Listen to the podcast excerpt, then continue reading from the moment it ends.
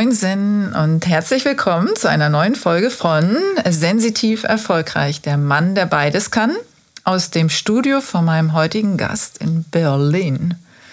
Mein Name ist Janet Braun, ich bin Profilerin. Aus meiner etwas anderen und möglicherweise ungewöhnlichen Perspektive heraus verhelfe ich im professionellen Sport, in der Kreativbranche, im Social Business und Unternehmertum zu mehr Durchblick, Klarheit und Zukunftsfähigkeit. Werte werden definiert, die gelebte Kultur analysiert, Führung neu gedacht, eine echte Marke etabliert und authentisch mit Hilfe von nonverbaler Kommunikation nach außen transportiert. Einzelpersonen und Paare sind natürlich ebenso herzlich willkommen. Mehr dazu auch gerne auf meiner Webseite janetbraun.de. Dort findet ihr auch meine E-Mail-Adresse für weitere Anfragen. Und an dieser Stelle auch nochmal aufgrund verschiedener Nachfragen muss ich einmal kurz was loswerden. Ähm, mein berufliches Angebot ist nicht und zu keinem Zeitpunkt auf bestimmte Berufsgruppen oder Unternehmen eingeschränkt.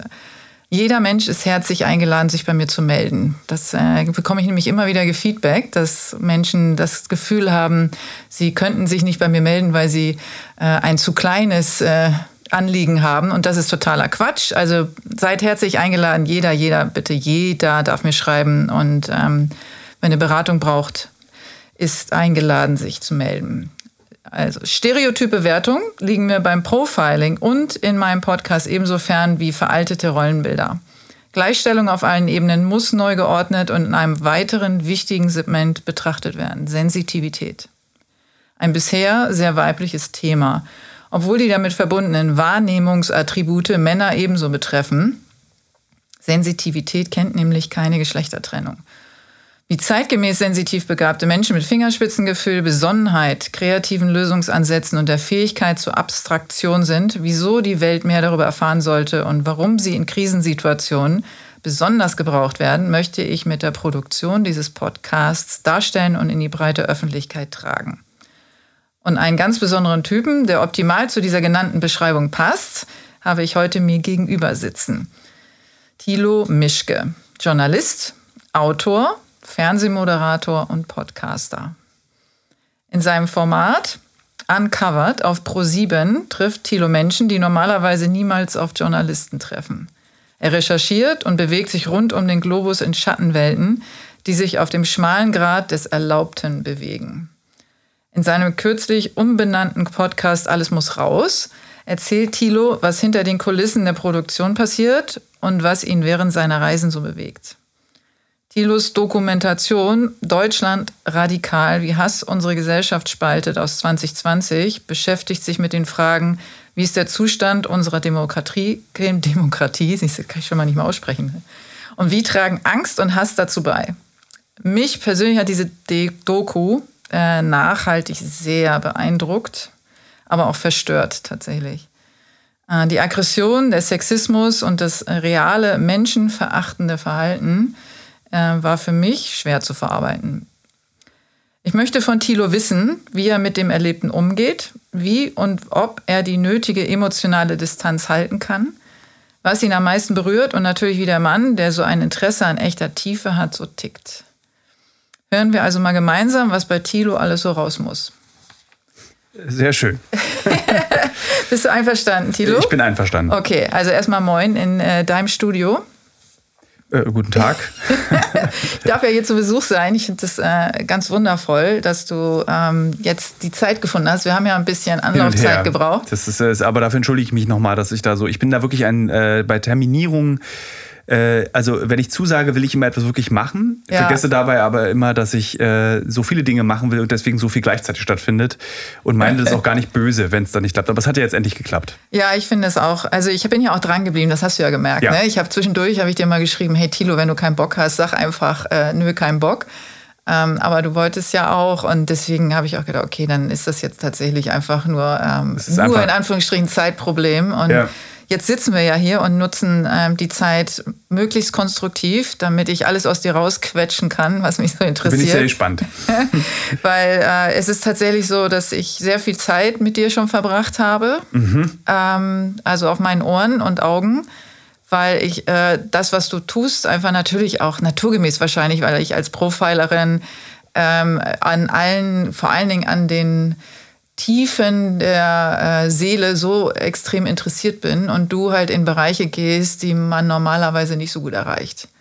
Ja? ja, da kann ich gar nicht widersprechen, das stimmt. Weil ich bin ja, ich habe mich ja auch absichtlich von, äh, vom Profiling im Kriminalwesen abgewendet, ja, weil es mir zu sehr nahe gegangen ist und ich tatsächlich Schwierigkeiten hatte dann gesundheitlich, also mental und äh, habe mich ja dann auf den anderen Weg begeben, mit dem ich auch sehr zufrieden bin, weil es gibt viele Dinge, die ich tun kann und wo ich halt eben unterstützen kann. Und trotzdem fasziniert mich wahrscheinlich äh, die Untiefe genauso wie dich. Ich glaube, da äh, haben wir sehr hart was gemeinsam. Das Lustige ist, dass es bei, ich sehe, ich lese das gar nicht als Tiefe oder Untiefe, wenn ich einem Menschen gegenüber bin, sondern es ja. ist einfach für mich dann ein Mensch mit seiner eigenen Geschichte und äh, selbst wenn der Mensch ein Mörder oder ein Neonazi oder ein Islamist ist, also irgendwer äh, etwas Extremes tut, dann hat heißt es, also dann ist es, dann hatte, also du wirst ja so nicht geboren. Du bist ja nicht auf die Welt gekommen und gesagt, okay, du lieber Torben wirst jetzt mal rechtsextrem, sondern da sind ja so, so viele Dinge, so viele Verkettungen haben stattgefunden, dass diese Entscheidung getroffen wurde, ich fühle mich zwischen Neonazis wohl, dass ich das spannend finde und das gar nicht deute als etwas Fremdes, sondern das ist Teil einer gesunden Gesellschaft, auch Dinge zu tun, dass, dass sie Dinge beinhaltet, die naja, uns als, als Masse nicht gesund erscheinen oder als gefährlich erscheinen, richtigerweise. Ja, das sagst du ja auch ganz oft, dass du äh, dich nicht in Gefahr fühlst. Ja. Ja, ähm, wenn du mit, mit einer Mörderin äh, zusammensitzt oder mit einer Kriminellen. Jetzt die, gerade die Vergangenen waren ja sehr weiblich. Ja. Ja, und ähm, spannend. Also ich fand das äh, sehr spannend. Extrem spannend. Also ich auch. Ich habe also sozusagen an euren Lippen geklebt, äh, wie wahrscheinlich auch viele Hörerinnen. Und was, äh, was ich äh, extrem gut verstanden habe, ist, dass du dich auf diese menschliche Ebene, ähm, auch auf gleichwertige menschliche Ebene gebracht hast. Und insbesondere Kybra mhm. ähm, habe ich, äh, also ich habe mich so ein bisschen in sie verliebt, tatsächlich. Kannst ein, du wahrscheinlich verstehen. Ich kann es nachvollziehen, weil tatsächlich ja. jeder Kollege hier auch im Büro oder Kollegin, die mit Kybra zusammengearbeitet ja. hat, war so äh, fasziniert von ähm, dieser Reflektiertheit, das ist es ja. ja. Also der Mensch wird ja in dem Moment total spannend, wenn er sein eigenes Handeln reflektiert und nicht einfach nur, das ist ja in jedem Beruf, in jeder Tätigkeit so. Äh, und wenn du dann eine kriminelle äh, Vergangenheit hast und die reflektierst und verstehst und auch erklären kannst, dann ist bei mir klappt der Mund auf. Also bei, ja. besonders bei Kybra, äh, in dem Podcast, den wir auch zusammen dann noch gemacht haben, war das so, dass ich dachte, so nach den anderthalb Stunden, wow, so ein Gespräch habe ich, glaube ich, also, also ich hatte im, lustigerweise im letzten Jahr zwei Gespräche im Podcast, die mich sehr beeindruckt haben. Eins davon war Kybra, eins war mit Martin, ein, äh, der Sicherheitsmensch, der bei uns aufpasst, der im syrischen Gefängnis saß. Und mhm. beide haben eben stark reflektiert, was dort passiert ist. Und das ist so interessant gewesen, dass ich Teil an diesen Gedanken haben konnte und automatisch damit auch die Hörerinnen und Hörer oder Zuschauer und Zuschauerinnen. Also das, man hat ja in dem Moment diesen, ich bin ja dann trotzdem Journalist und man merkt in dem Gespräch ja dann auch so, cool, das ist richtig krass, was die Person da gerade erzählt, weil wenn ich es krass finde, dann werden es die Hörerinnen und Hörer noch krasser finden.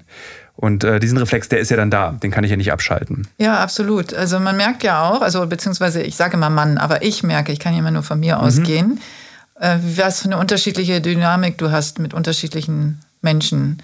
Und bei Kypra war es wirklich anders. Ja, ja. Du, also du warst, also es war wirklich, ähm, man hat gemerkt oder ich habe gemerkt, wie du ähm, ihr ja schon fast an den Lippen hängst und, äh, und, und, und dich so freust über ihre reflektierte Art, ja, ja. über alles, du, ähm, du feuerst sie ja auch an. Ja, und sagst, du schaffst das bestimmt und, ähm, und du schaffst bestimmt noch dein Abitur und du schaffst bestimmt den Job deiner Träume ähm, zu, zu machen. Ja, weil der auch so bescheiden so, ne? war. Also ja, dieses war, Ton, Tonmeisterin ja, möchte genau. sie werden, wo du ja, denkst, genau. okay, ja, das ist jetzt nicht, also das kriegst du hin. Das kriegt sie hin, genau. Vielleicht hat sie ja auch nach dem Podcast, sag nochmal, welche Folge das war, das, damit für, für die Hörerinnen das muss so 129 oder so gewesen sein, die Folge. Äh, ich weiß es nicht aus dem Kopf. Kurz Vielleicht. vor Weihnachten genau. 2021. Also für die Hörerinnen, die jetzt diesen Podcast hören, man, ne, es kann ja auch sein, dass sie das erst in einem Jahr hören, der mhm. eine oder andere.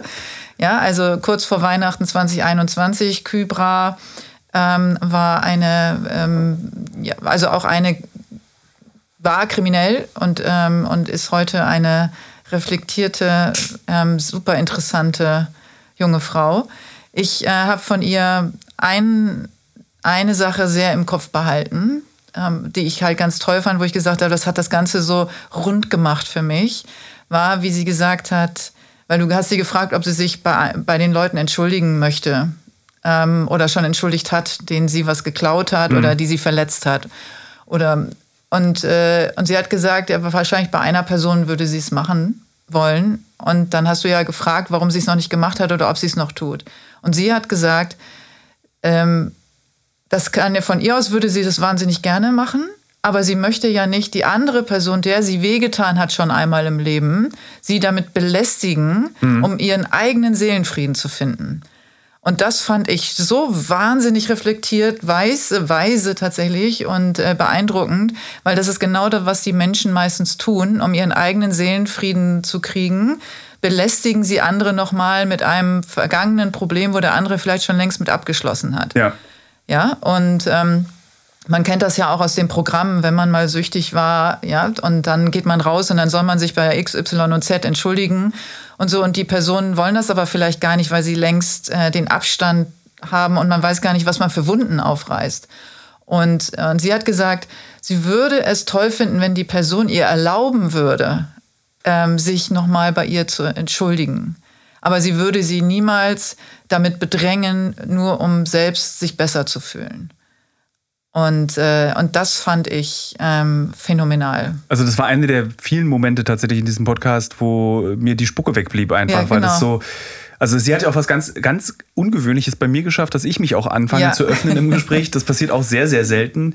Aber ich hatte das Gefühl, dass dieses Gespräch wie so ein Tauschgeschäft stattfindet, dass äh, wenn sie sich so öffnet, muss auch ich mich öffnen mhm. und was preisgeben. Und ja. wir, wir, haben danach, sind wir, habe ich sie mit dem Auto noch äh, durch Berlin gefahren, äh, weil sie irgendwo hin musste. Und wir hatten so eine halbe Stunde und dann haben wir beide darüber noch, wir haben so ganz still im Auto nebeneinander gesessen und meinte so, sie meinte dann immer so, es war jetzt aber schon auch ein krasses Gespräch. So, und ich so, ja, ich denke die ganze Zeit auch darüber nach. Also, weil diese Feststellung, dass wir beide das Gleiche sind mit unseren wirren Köpfen mhm. und dass ich die Stille in meinem Kopf eben erzeuge durch die Furchtbarkeiten und Abenteuerlichkeiten der Welt und sie nicht die Möglichkeit hat und deswegen sich für Kriminalität entschieden hat und so ihren Kopf still bekommt. Dass wir eigentlich das Gleiche sind, nur zwei verschiedene Wege gegangen sind. Das fanden wir beide unabhängig voneinander dann so faszinierend auch. Also so, wie gleich und ungleich man sein kann. Ja, und das finde ich auch. Also das ist, äh, ist auch eine Sache, mit der ich, über die ich natürlich unbedingt mit dir sprechen will. Was ich auch äh, ganz schön fand, deswegen auch die Frage, kaufst du mittlerweile äh, Tickets für die Öffis oder? ja, ich kaufe mir tatsächlich, jetzt ist, ich hatte nach, also ich hatte im Podcast ja erzählt, äh, für die, die es noch nie gehört haben, ja. Äh, dass ich äh, auch kriminell bin, weil ich schwarz fahre, ja. irgendwie auch leidenschaftlich. Und tatsächlich kamen mehrere Mitarbeiter, auch der BVG und Mitarbeiterinnen, die so, mach das mal nicht, so, sie können das verstehen, warum man das macht. In Berlin ist es ja auch so einfach, schwarz zu fahren. Äh, als Berliner hast du auch ein Gespür. Also du weißt, wer der Kontrolleur ist, äh, relativ schnell. Das können wir Hamburger auch. Ja, also man, man kennt es so als äh, die Großstädter. Ja. Mhm. Ähm, und äh, seit dieser, dieses, dieser Beichte, dass ich schwarz fahre, habe ich wirklich nie wieder, ich bin, also ich habe auch vorher mir mittlerweile auch Tickets gekauft, weil es auch einfacher ist mit App mittlerweile. Mhm. Aber äh, dieses auch so wie dann Kybra zu mir das sagt. Das Argument genau, war so super, ne? Du nimmst den Leuten ihr Gehalt weg. So, ja. du, du, du, du, willst eine Dienstleistung und die Leute verdienen ja was und die müssen bezahlt werden. Und, und ich so, also du hast vollkommen recht. So. ja, sie hat es tatsächlich sehr systemisch erklärt. Sie hat gesagt, aber ähm, guck mal, wenn wir nicht dafür bezahlen, äh, kann das nicht existieren. Das heißt, die öffentlichen Verkehrsmittel sind ja ein Privileg mhm. und wenn wir da und dafür müssen wir halt bezahlen. Das gehört dazu, damit das funktionieren kann, das System.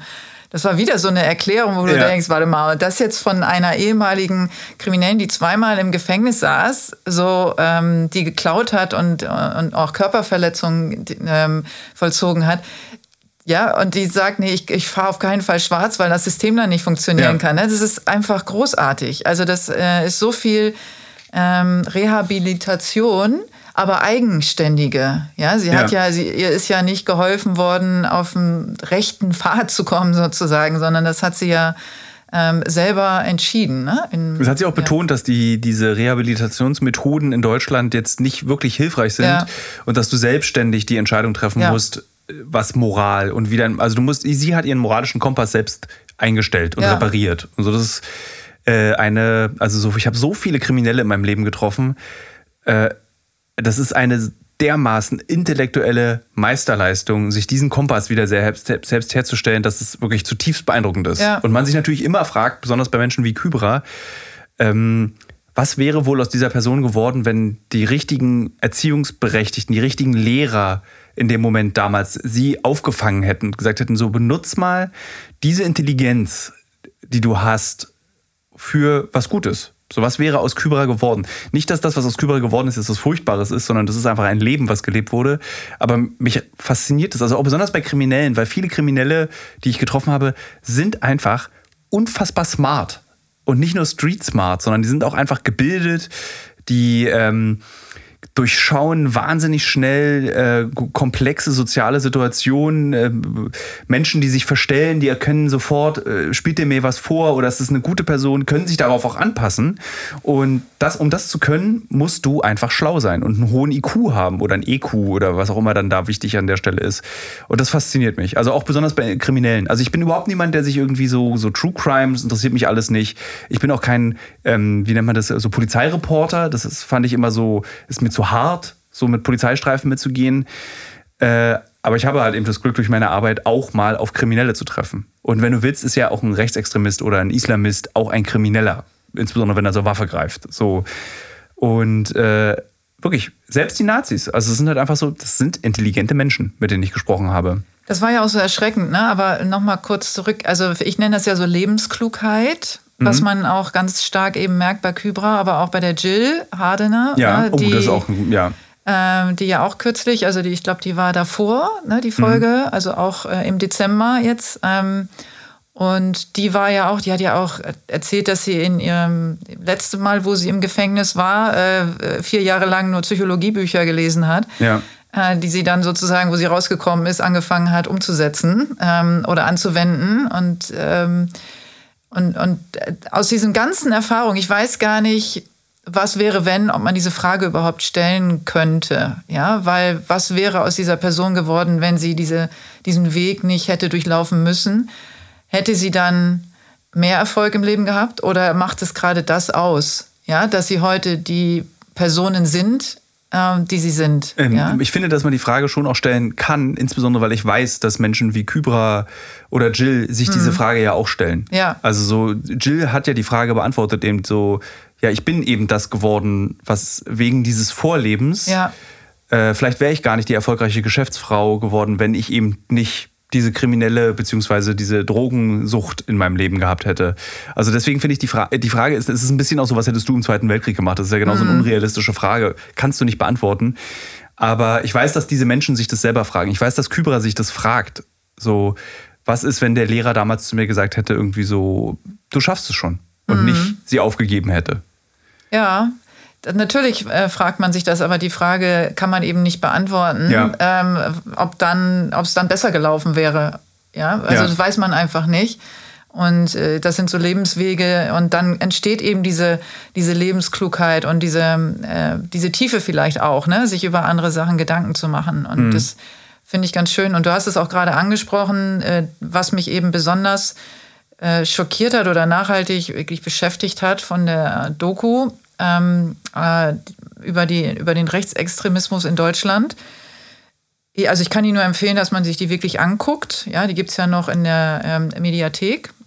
Und war die, diese Intelligenz, die, die dir da entgegengetreten ist. Also dieses wirklich eloquente Gespräch, was du geführt hast mit diesem äh, relativ jungen Mann, mhm ich weiß jetzt gerade den Namen nicht. Sami, äh, Sani Kuyat. Ja. Ja.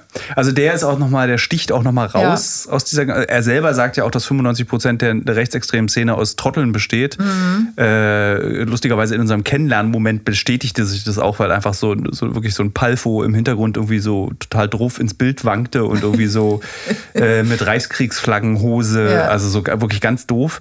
Aber eben die 5 Prozent und von diesen 5 Prozent nochmal 1 Prozent sind halt wirklich äh, Streber. Ja. So wahnsinnig gebildete Streber. Und dieser Junge ist ja nun wirklich krass, weil der auch irgendwie zu dem Zeitpunkt gerade 18 geworden. Ähm, und äh, ein wirklich, man hat noch gemerkt, er ist noch nicht ganz sicher im Diskutieren, er ist noch zu radikal, er muss auch in seinen Aussagen weniger radikal sein, damit man ihm zuhört. Aber trotzdem, also ein gewiefter Diskutant, ein, ein, eine Person, die argumentativ auf Augenhöhe mit einem äh, zu dem Zeitpunkt 39-Jährigen oder 38-Jährigen sich befindet. Also nach den Gesprächen mit Sani Kuyat war ich erschöpft. Das war jetzt ja, das, so man hat das auch gemerkt, dass, äh, dass man, dass, dass der, der hat so so wirklich aufgepasst und der hatte auf alles auch eine Antwort. Ne? Mhm. Und das in dem Alter, das äh, fand ich auch also der hat weder äh, Angst noch irgendwelchen übermäßigen Respekt vor dir gehabt. Äh, ja. ja. Als jemand, der 20 Jahre älter ist und als Journalist daherkommt, der ihn äh, offensichtlich irg irgendwie irgendwas aus ihm rausquetschen will mhm. oder irgendwas finden will, vielleicht sogar. Und, äh, und diese Eloquenz, die war wirklich, ähm, also ja. einerseits, wo man denkt, wow, ja. Was wäre wohl aus ihm geworden? Ja, genau. Äh, pack den mal woanders hin, dann kann da wirklich was reißen so. Äh, und auf der anderen Seite, wo ich denke, ach du Scheiße, ähm, der, der an der Stelle ist wirklich gefährlich. Ja. Also ich, ich, gefährlich. Ich war äh, eine Zeit lang wirklich über, überzeugt davon, dass er der gefährlichste Gesprächspartner war, den ich mhm. hatte.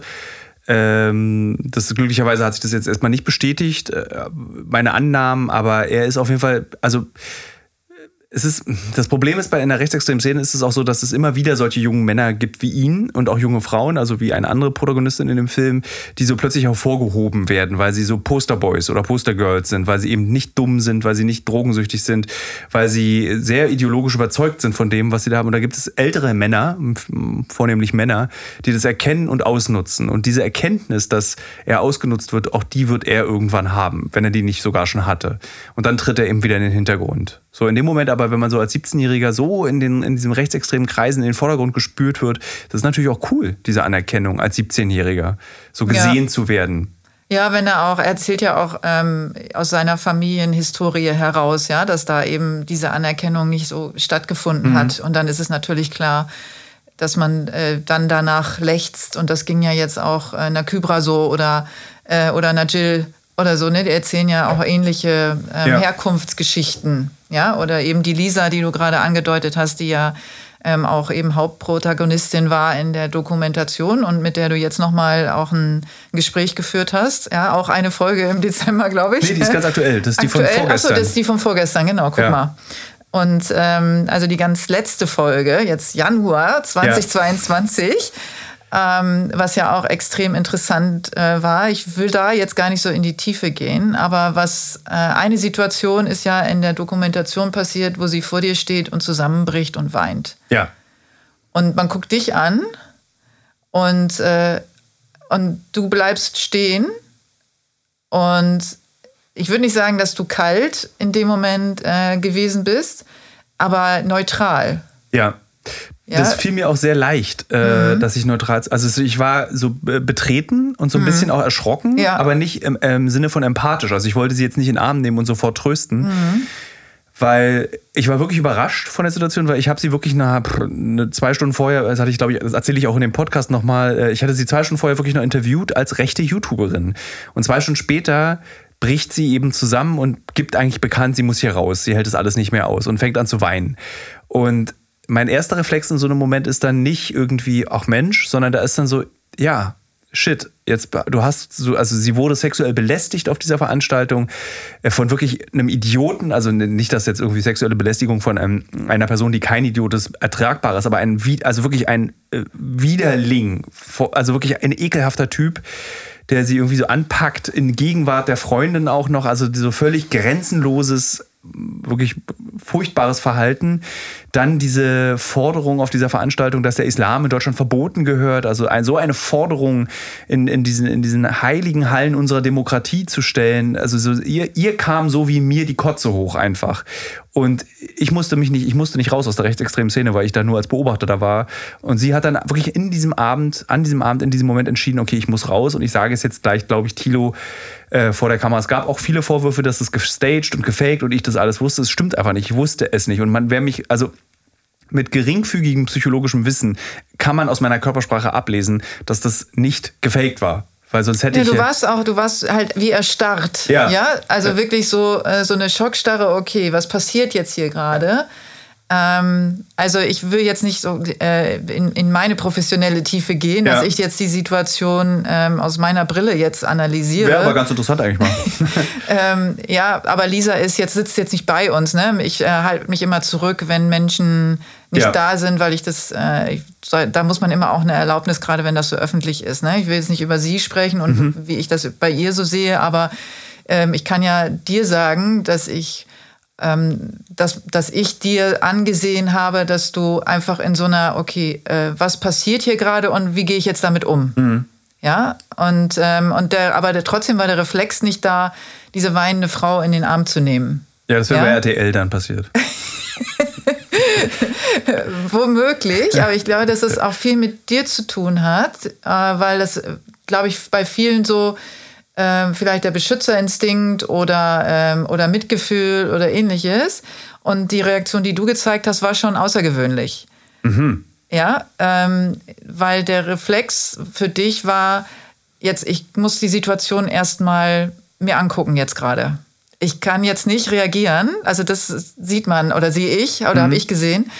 Äh, das kann natürlich auch jeder äh, Zuschauer oder jede Zuschauerin äh, nochmal selber sich anschauen.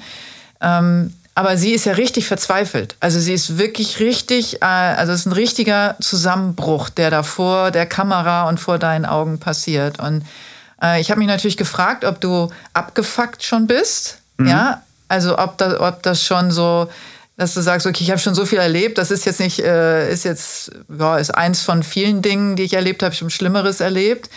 Ähm, aber für mich war das so, dass du gesagt hast, okay, ich möchte diese Situation jetzt passieren lassen.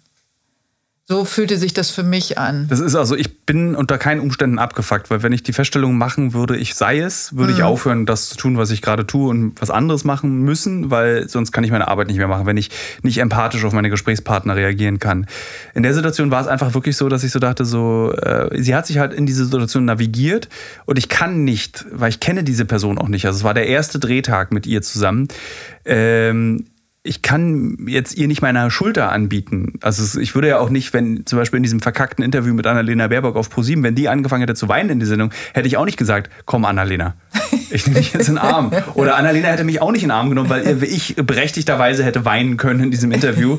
Äh, das geht einfach auch nicht. Also ich, das ist so, so, so zynisch das klingt, aber das ist dann so ein bisschen auch wie im, im, im dokumentarischen Journalismus. Du musst die Situation auch erstmal passieren lassen, wie du es gerade auch gesagt hast, und kannst nicht sofort eingreifen. So aushalten, ja. Aushalten, ja. genau. Und äh, das wäre für mich, also ich bin auch ein schlechter Umarmer, das kommt noch hinzu. Das war für mich einfach einfacher, jetzt sie einfach Ach so, dann habe ich keine gekriegt, äh, nicht wegen Corona, sondern weil, ja, verstehe.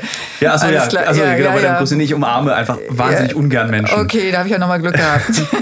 Danke, Corona. Äh, äh, also das war deswegen, ich habe gar nicht darauf geachtet, dass man das als, äh, ich versuche das immer als gesellschaftliches, ich weiß, so begrüßen sich Menschen, aber äh, ich finde, dass... Äh, also kommt Corona dir entgegen? Mir kommt wahnsinnig, ja. also mir kam das wahnsinnig entgegen. Äh, ähm, weil ich einfach finde, dass das eine sehr intime Geste ist mhm. und die hebt man sich eigentlich auch für Familienmitglieder und wirklich sehr enge Freunde, weil sonst hat man ja nicht. Ich kann ja nicht meinen besten Freund mit Zunge begrüßen, weil den kann ich eben nur mit einer Umarmung begrüßen. Und damit das für ihn exklusiv bleibt, ja. äh, umarme ich halt einfach nur wirklich sehr nah mir nahestehende Menschen. Es gibt ja auch manchmal so übergriffige Umarmer. Ja. Äh, und wenn man dann einfach umarmt wird, ja. erschrecken die Leute sich dann auch, weil ich dann, also weil ich sehr ungelenk bin dann in der Umarmung und wurde auch schon oft beschrieben, als würde man so ein Stück Treibholz versuchen zu umarmen. Also du erstarrst dann genauso wie in der Situation da mit Lisa in der Doku. Also einmal kurz. Oh. Also ich habe das aus, äh, ich habe das sehr professionell professionell empfunden, um das nochmal kurz abzuschließen, äh, dass du eben sagst, okay, klassischer ähm, äh, Dokumentar. Ähm, äh, Journalist sozusagen Situation passieren lassen, ähm, Kontenance bewahren sozusagen, mhm. am Ball bleiben und äh, durch die Situation durchnavigieren. Ja, ähm, und, äh, und das tatsächlich zulassen, das ist ja auch eine Kunst. Ja. Ja, also Situation also, passieren zu lassen. Und war nicht einzugreifen. Moment, ne? War in dem Moment ein Reflex. Ja. Also das war dann so nicht, dass ich das so, okay, drei, zwei, eins, jetzt die Frage stelle, sondern es war einfach aus ja. reflexartig, habe ja. ich da reagiert. Ja. Naja, aber es äh, spricht ja auch ein bisschen ähm, für dich, hm. sage ich jetzt mal so, dass du, äh, also ich mag vielleicht manche andere verstörend finden, ich finde es eher ähm, gut. Ja, ja. Ich, also tatsächlich Ja, ja, das ist, ich, also diesen Privatfernsehens- oder Bildzeitung, also Boulevardreflex, den habe ich einfach auch nicht, weil ich nie Boulevardjournalismus gemacht habe. Boulevardreflex, ein neues Wort, geil. So, so reinzubohren in emotionale ja. Situationen, um die äh, zu verlängern oder zu vergrößern. Das ist so, äh, da, da habe ich diesen Reflex habe ich einfach dann in dem Moment nicht. Das ist so und auch, ich glaube, ganz gut. So. Aber bist du, ähm, was ist mir so, weil du hast ja jetzt auch viel, äh, also in den letzten Folgen ging es viel auch um Drogen. Ähm, und ähm, da habe ich, es ging auch darum, ist nicht jeder Mensch irgendwie süchtig nach irgendwas? Ja. ja hat äh, Kybra auch zum Beispiel gesagt, äh, sind wir nicht irgendwie irgendjemand, also nach irgendwas, ob es jetzt äh, Spielekonsolen oder äh, ja. Spielen oder sonst irgendwas, ist nicht jeder Mensch äh, süchtig. So, und äh, da habe ich auch gedacht, bist du vielleicht adrenalinsüchtig? Nicht adrenalinsüchtig. Ich bin äh, süchtig nach neuen Eindrücken. Ja. Das ist meine große Sucht, die ich habe. Ja. Also ich bin kein Mensch, der irgendwie diesen, die Gefahr sucht oder die mhm. Gefahr will, aber ich bin bereit, Gefahren einzugehen, um etwas Neues zu erleben. Und das Neue definiere ich nicht mit Adrenalin. Das kann auch sein, dass ich irgendwie eine äh, eine, eine besondere Pflanze oder so sehe, die ich noch nie vorher gesehen habe, dann löst es bei mir auch dieses, oh ja, das wollte ich schon immer mal sehen. So, also, aber adrenalinsüchtig auf gar keinen Fall. Ja, weil das könnte man, man könnte natürlich auf diese Spur kommen, wenn man äh, merkt, dass es halt relativ äh, extrem immer wird, ne? Und extremer. Und du jetzt auch mit Matze Hilscher in der Folge auch erzählst, jetzt geht's nach Afghanistan dann ja. äh, im April. Ja, was ja auch nicht ganz ohne ist.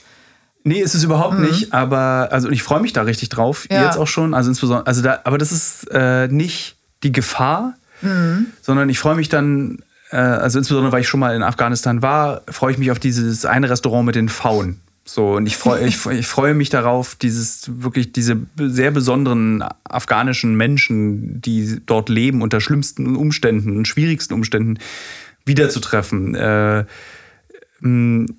aber ich freue mich nicht auf die Angst oder die Gefahr oder das, sondern ich freue mich einfach auf das, das Menschliche in, an diesem Ort. Und äh, umso ruhiger es vor Ort ist, umso besser ist es auch für mich oder für uns alle als Team. Also ich bin gar, ich habe gar kein, ich habe nicht dieses Frontschwein.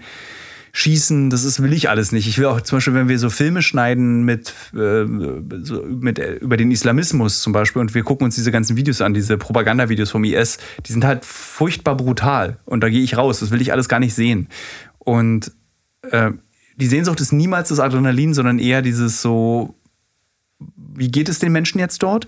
Und dann der journalistische Reflex, diese Haltung, die gerade passiert, dieses Verurteilen der Taliban berechtigterweise, ist mir zu einfach.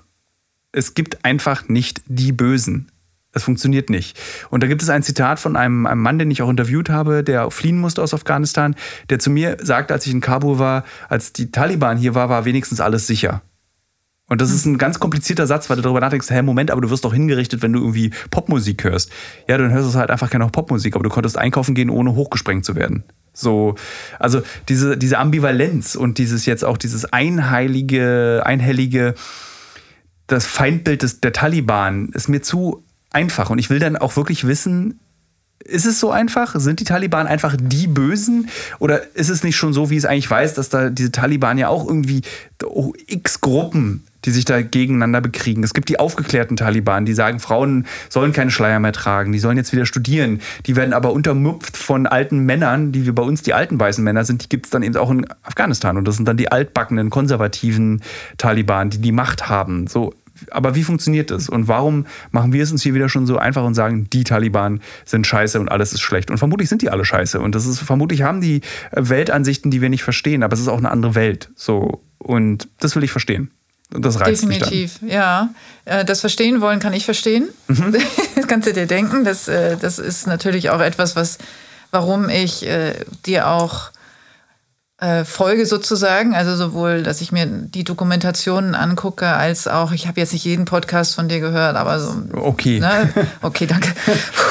nee, so war das nicht gemeint. Das ist so, ich weiß immer nicht, man, es ist so, wenn, wenn dann jemand so einen anspricht auf das, was man macht, also ja. wie du jetzt in der Situation eben, und oh, dann wird ja immer, also wie willst du auch alles verfolgen? Und dann wird immer gesagt, du, das habe ich jetzt nicht gelesen. Dann kann ich immer nur sagen, ist voll okay. Also ja. ich erwarte ja von niemandem und keinem Menschen, sich mit dem, was ich produziere, auseinanderzusetzen und dann auch auch noch alles sich zu konsumieren, um dann. Es gibt ja auch Themen, äh, wo man sagt, okay, da möchte ich jetzt nicht in die Tiefe gehen. Ich mache ja auch, ich lasse Themen auch bewusst aus, aus Selbstschutz. Ja, vernünftig. Ja, weil ich gehe dann bei den Themen, die mich interessieren, so in die Tiefe und beschäftige mich da dann so mit.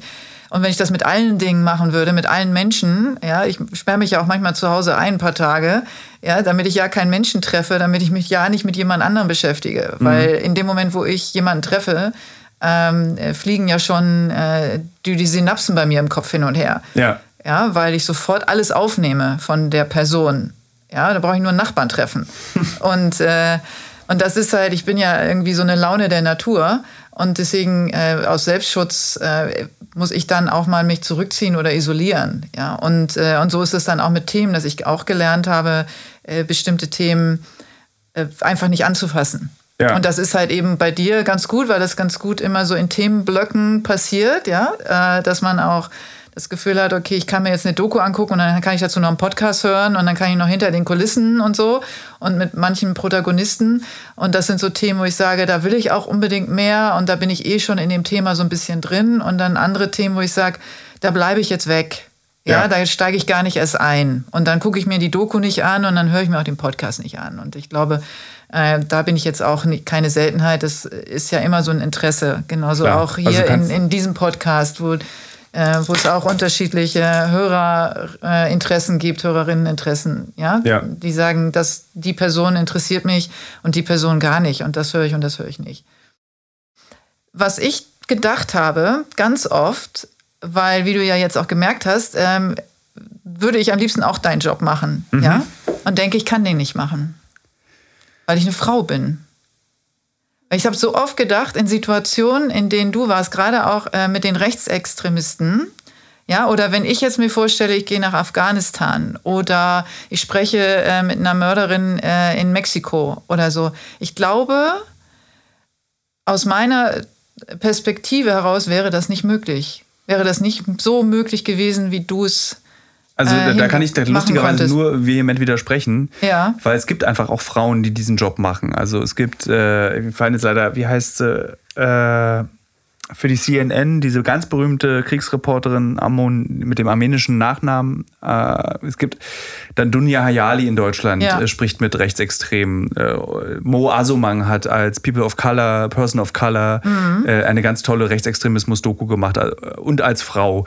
Und das ist durchaus möglich. Es gibt da kein, kein Hindernis. Es gibt da, glaube ich, keinen Unterschied. Also so, was stimmt ist, ist, ähm, dass natürlich so äh, so Cis-Männer, die rechtsextrem sind, natürlich einen leichteren Zugang zu einem anderen Cis-Mann haben, der nicht rechtsextrem ist. Aber trotzdem ist es, es kommt immer auf darauf an, wie man sich begegnet. Und wenn selbst Mo Asumang auf einem rechtsextremen Rockfestival Interviews führen kann, dann ähm, sehe ich da gar kein Hindernis als Frau. Also ich, ja. würde, ich würde dir das genauso zutrauen. Ich glaube, das Einzige, was, äh, was man was nötig ist, ist, dass man sich rantastet. Also ich würde niemandem empfehlen, als erste journalistische Aufgabe mit Rechtsextremen zu sprechen. So, da sollte man sich so hinarbeiten und so ein bisschen üben, äh, weil du, weil die das ja, jede Schwäche, deine Gesprächspartner, wenn sie es wollen, erkennen Schwächen bei dir und nutzen sie aus.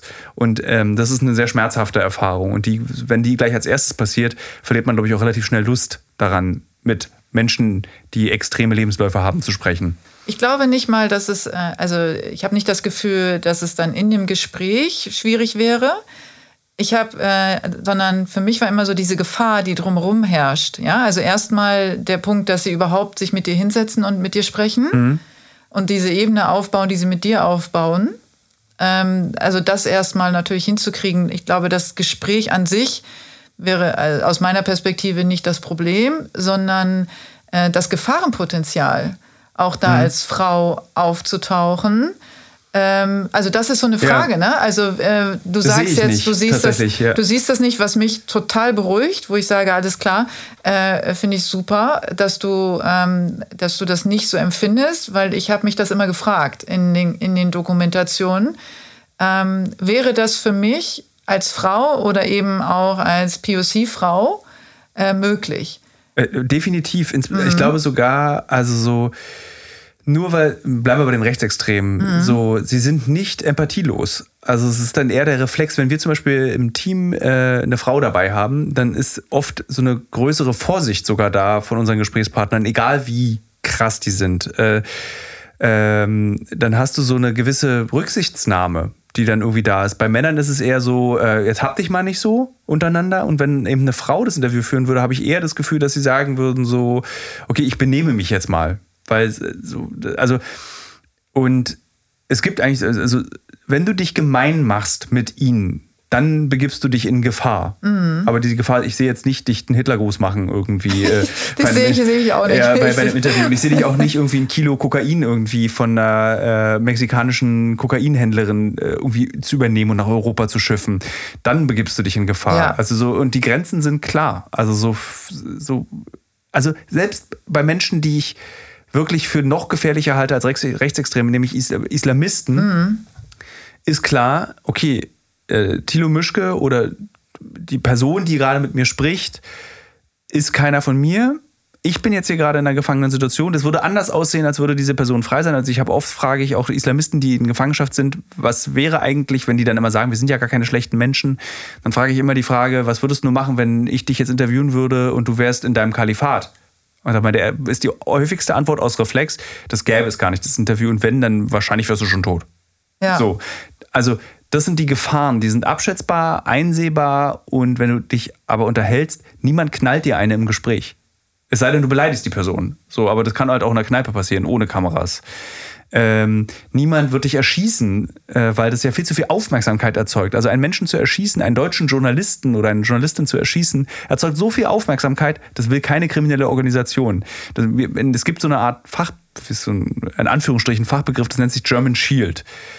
Mhm. Wenn du ins Ausland kommst, hast du das German Shield, weil einfach ein Kartell in Mexiko zum Beispiel nicht möchte, dass ein Journalist aus Deutschland verschwindet, weil natürlich dann von Interpol bis irgendwie deutsche Ermittler auf dieses Kartell gucken und die wollen sich nicht in die Karten gucken lassen. Das ist total zynisch, weil das bedeutet eben ganz Furchtbares für mexikanische Journalisten, die wie die Fliegen abgeknallt werden in Mexiko, weil eben für sie keiner interessiert. Aber dieses Schild existiert nun mal und das ist eben einer von diesen Privilegien, die ich vorhin angesprochen habe, für die ich so dankbar bin und für die ich Dankbarkeit zeige, dass ich diese Arbeit machen kann, weil ich dieses Privileg, Privileg habe, aus einem der reichsten Länder der Welt zu kommen, mit einem Sicherheitsapparat, der unbeschreiblich ist. So. Aber der gibt mir eben auch die Möglichkeit, diese Arbeit zu machen. Ich würde niemals als mexikanischer Journalist Kartelle interviewen, weil ich wüsste, nach drei Interviews bin ich tot. Ja, ähm, German Shield ist, ist tatsächlich, äh, ich glaube auch, dass das ähm, so ein Sicherheitsaspekt ist, der ähm, der einem vieles, viele Türen öffnet. Ja, ja? sehr viele. Ja. Also auch, auch Neugierde. Also weil mhm. zum Beispiel wissen auch eben äh, Kriminelle im Ausland oder Extremisten im Ausland, die halten sich auch an die Regeln. Mhm. Also die, äh, wenn ich mit einer Person rede, hat die Person, egal was sie getan hat, Quellenschutz. So, wenn ich irgendwie mit rechtsextremen Hintergrundgespräch führe, weiß die rechtsextreme Person im Zweifel, und das stimmt wirklich, äh, ich verrate ihn nicht, weil ich ja, weil das ist der Deal, den wir eingehen. So, wir wollen was rausbekommen ähm, und ich schütze dich, weil ähm, es nützt mir auch nichts, wenn dich jemand abknallt. So, und dafür möchte ich auch keine Verantwortung tragen.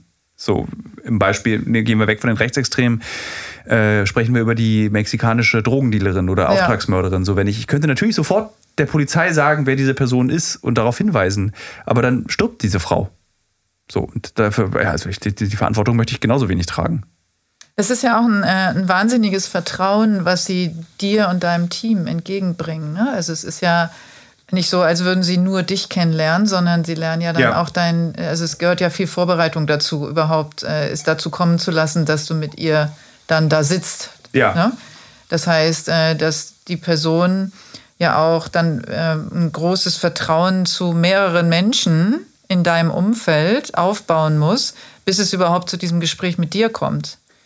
Das ähm, funktioniert da, das funktioniert, das, das, ist ein Trick, den wir gemerkt haben und ohne zu wissen, dass es ein Trick ist, das Team, was arbeitet an diesen vielen Filmen, ist immer mhm. das gleiche Team. Also wir sind mhm. eine kleine Gruppe von Kameraleuten, aber wir sozusagen, wir sind sehr freundschaftlich und vertraut im Umgang miteinander. Also mhm. Also von Producer, Redakteur vor Ort, über mich, über Kamera 1 und Kamera 2. Wir sind wie Freunde und das spürt jeder Gesprächspartner sofort mhm. und fühlt sich sofort sicher. Das hat einmal den Vorteil eben, dass sie sich sicher fühlt, die Person, und dass sie vergisst, dass sie gefilmt wird. Also das ist der zweite Effekt, der uns aufgefallen ist, ist dadurch, dass niemand sich ankeift, niemand etwas Besseres ist als der andere, dass plötzlich der Kameramann sagen kann, äh, Tilo, sie hat doch das gerade gesagt, kannst du das mal fragen? Das finde ich gerade total spannend. Und damit entsteht so eine Augenhöhe, die sich durch ein Hotelzimmer ziehen kann. Also, oder durch einen Ort, an dem man sich gerade befindet, um das Interview zu führen. Und das merken die Gesprächspartner und deswegen fühlen sie sich sicher.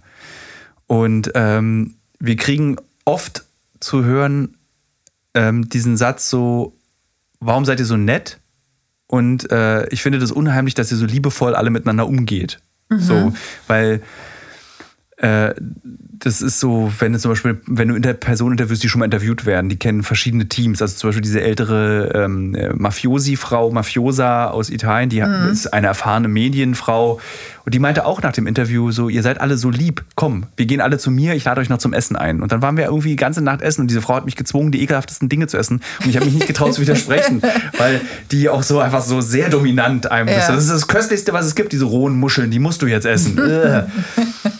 ähm, aber sie sagte das eben auch, ich fühle mich irgendwie so wohl bei mhm. euch. Und das ist natürlich ein Asset, wie man, glaube ich, dazu sagt, äh, was ganz wertvoll für unsere Filme auch ist und was unbedingt erhaltenswert äh, ist. Und ein ganz schwieriges Ding auch zeigt, es ist eben nicht reproduzierbar. Also du kannst das nicht einfach, okay, wir machen einfach mehr an Covers wir machen das Team größer, wir schicken vielleicht mal irgendwie einen anderen Host oder eine andere äh, Moderator, Moderatorin hin. Funktioniert nicht. Das, das ist ein Gesamtkonzept, das die Menschen öffnet und nicht nur ich. Da sind wir ja dann auch quasi schon beim, beim Thema des Podcasts. Ne? Ähm, also es heißt ja sensitiv erfolgreich. Mhm. Und du sitzt ja nicht umsonst jetzt hier, sondern ich habe dich ja auch äh, identifiziert sozusagen als äh, sensitiv und dein Team tatsächlich mittlerweile mit, weil man, wenn man dann auch so Malte hört, ja, mhm. ähm, mit dem du dann auch nochmal ähm, besprichst, was er empfunden hat. Äh, oder eben, äh, bist ja auch dann unterwegs in Island und so weiter und machst dann deine Podcasts. Ähm, und wo man das genau spürt. Also wo man, wo ich jetzt so ein Malte spüre auch. Mhm. Ja, und wie er da sich traut, auch zu sagen, was er fühlt und was er in bestimmten Momenten gedacht hat und, äh, und, und ähm, ihr auch ein Augenhöhe-Gespräch führt. Und das keinen Unterschied macht, ob du jetzt ähm, die ähm, Auftragsmörderin dann eben vor dir sitzen hast oder deinen Kameramann. Ja.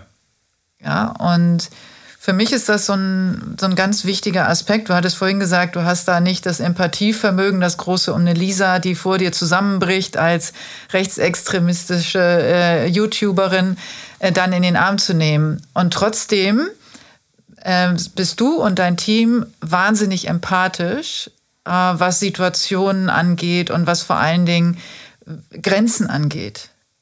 Ja, also, und das ist halt etwas, was einen besonders sensitiven Menschen so ausmacht. Was die meisten gar nicht verstehen, weil sie denken immer nur, das sind äh, Jammerlappen und weinerliche äh, Heulsoßen sozusagen, äh, sondern Sensitivität heißt, ein Gespür zu haben für Menschen und Situationen. Mhm. Und wenn man halt eben dann das gut entwickelt hat, das oder eben auch professionell entwickelt hat, tatsächlich zu wissen, was man in welcher Situation sagt oder tut. Ja. Und das kann man nur, wenn man eben dieses Einfühlungsvermögen und dieses Gespür hat. Das ist äh, wahrscheinlich, ohne dass wir es wissen, suchen wir auch die Mitarbeiter so für unsere Firma aus. Also Natürlich. Also wie wir ja. dieses, ähm, also der besprochene Malte meinte auch irgendwann so, dass er sich so, also so, es ist so offen mhm. ohne dass es grenzüberschreitend ist. Also man hat nie das Gefühl, dass man was preisgeben muss, um dazuzugehören, sondern man ist einfach, äh, ja, ich glaube, dieses Augenhöhe-Ding, also so auch diese ähm, ständige Bewusstmachung meiner Person zu mir, ähm, dass wir machen das hier zusammen. Das ist nicht irgendwie die Tilo Mischke Show, sondern das ist einfach, ich spiele überhaupt keine Rolle. Das ist wie, wenn ich Malte nicht hätte oder Anja oder Kaspar oder all die Leute, die hier arbeiten, die Cutter, äh, die, die Editoren, die die Filme schneiden, das wäre alles nichts. Also da, da nützt es überhaupt nicht, dass ich irgendwie anderthalb Stunden lang mit einem Mensch reden kann und der sich öffnet, wenn es nicht am Ende irgendjemand toll zusammenschneidet oder wenn es nicht vorbereitet wurde, ähm, also dass diese Person gefunden wurde. Also ich habe ja auch nicht Lisa gefunden, sondern Lisa wurde durch einen Kollegen von uns gefunden und der hat sie mit ihr telefoniert und dann hast du Lust mal mit Thilo zu drehen, dann haben wir telefoniert. Haben, also das sind ja so, so eine Pyramide. Äh, nee, ein Würfel, weil eine Pyramide hat eine Spitze. Äh, es ist ein Würfel, der nur gleiche Kanten hat, wenn alle gut zusammenarbeiten und sich verstehen. Und wir haben irgendwie so als internes Logo, äh, als internen Claim für unsere Firma, der ist tatsächlich äh, PQPP2, menschlich stimmt's. So, weil wir immer dachten, wir nehmen dann irgendwie so einen großkotzigen Journalistenspruch, irgendwie sowas wie beim Spiegel irgendwie zeigen, was ist, schreiben, was ist. Nee, menschlich stimmt's. Und das ist wahr. So, das fängt irgendwie bei der Buchhaltung an, bei der Abrechnung von Quittung, bis eben zu einem Interview mit einer Mörderin. So, weil es menschlich stimmt, funktioniert's. Was glaubst du, äh, wenn es eben anders ausgesucht wird, was, was dann passieren kann oder eben nicht passieren kann? Was meinst du mit anders ausgesucht? Naja, wenn äh, Menschen willkürlich zusammengewürfelt werden, ohne dass darüber sich Gedanken gemacht wird, ob es menschlich stimmt? Hm, da reicht eigentlich der Blick in jeden Konzern. So, das ist so. Äh, also oh ja, ich, da kann ich dir Geschichten erzählen. Äh, ich, ich ja. arbeite auch noch für einen Konzern, also für Boda, mhm. und du siehst eben, dass die größten, ich meine, die Bestrebungen dieser Konzerne sind ja die Wiederherstellung der menschlich Stimmsigkeit. Das Wort gibt es nicht, aber ich hoffe, jeder versteht, was ich meine. Ja. Äh, und es ist halt zum Kotzen und alle hassen es. Mhm. Und die Leute sind da, oder viele hassen es, wegen Sicherheit. So, weil sie eben wissen, ich kriege ein 13. Gehalt, ähm, irgendwie bis, ich kann hier bis zur Rente unterm Schreibtisch schlafen, das ist alles ganz toll. Äh, aber glücklich macht es einen nicht. Und auch die, die Menschen, die mal, ich meine, jeder Konzern war mal eine kleine Firma. So. Und ähm, es stimmt dann irgendwann nicht mehr menschlich, aber die Bilanzen stimmen. So. Ja. Und das ist dann, glaube ich, eine Entscheidung, die man einfach trifft. Also wie sehr werfe ich mich dem Kapitalismus äh, zum Fraß? Und wir zum Beispiel in dieser Firma haben vor kurzem, vor einem Vierteljahr beschlossen, wir wachsen nicht wir hören auf. Wir, wenn wir jetzt anfangen zu sagen, wir stellen jetzt x Redakteurinnen und Redakteure ein, um das Ding größer zu machen, dann geben wir letztendlich das auf, was uns, was, was uns begehrt macht auf diesem Arbeitsmarkt. Nämlich das, was du eben richtig erkannt hast, diese Menschlichkeit. Die kannst du nicht vergrößern. So, irgendwann bleibt Menschlichkeit auf der Strecke, aber ich kann mir dann mit Mitte 40, also in fünf Jahren, dann irgendwie einen 77er Porsche kaufen und mein Unglück irgendwie auf der A10 leer fahren. So, das will ich aber alles nicht. Also ja. so habe ich, ich habe kein Bedürfnis danach. Was ist denn äh, dein Bedürfnis? Grundsätzlich. Ja, was dir gerade so einfällt. Ähm, so ein bisschen das, was ich vorhin gesagt habe, eben dieses, ich möchte mich immer wieder überraschen lassen von mir selbst durch das Neue, das ich entdecken kann. Also so, ich habe gerade ein Buch geschrieben, ich ja. weiß nicht, haben wir im Podcast darüber schon geredet oder davor? Hatten wir das am Anfang des Podcasts, dass jetzt ein neues Buch rauskommt? Nee, ich hatte äh, das noch nicht erwähnt, wollte das aber noch erwähnen. Ich habe, äh, also dein Podcast heißt ja jetzt Alles muss raus, neuerdings, weil dein Buch, was bald rauskommt, im März, ja. ne, glaube ich. Ja, im März, genau. Ähm, heißt Alles muss raus. Und das Lustige ist, es ist ja. wirklich, ich hatte das auch in einem Podcast erklärt, das ist wirklich keine Marketingmaßnahme, sondern ja. weil ich finde, das ist ein treffenderer Titel als dieses Uncovered, weil es, dieser Podcast ist viel mehr mittlerweile als nur Uncovered. Ich finde super. Ich finde oh, es super. Ja. Und das letzte Kapitel in dem Buch ähm, heißt Berge ohne Namen und dann geht's, äh, reise ich nach Grönland, das war tatsächlich letztes Jahr und schreibe über diese Begeisterung, etwas Neues erleben zu können. Mhm.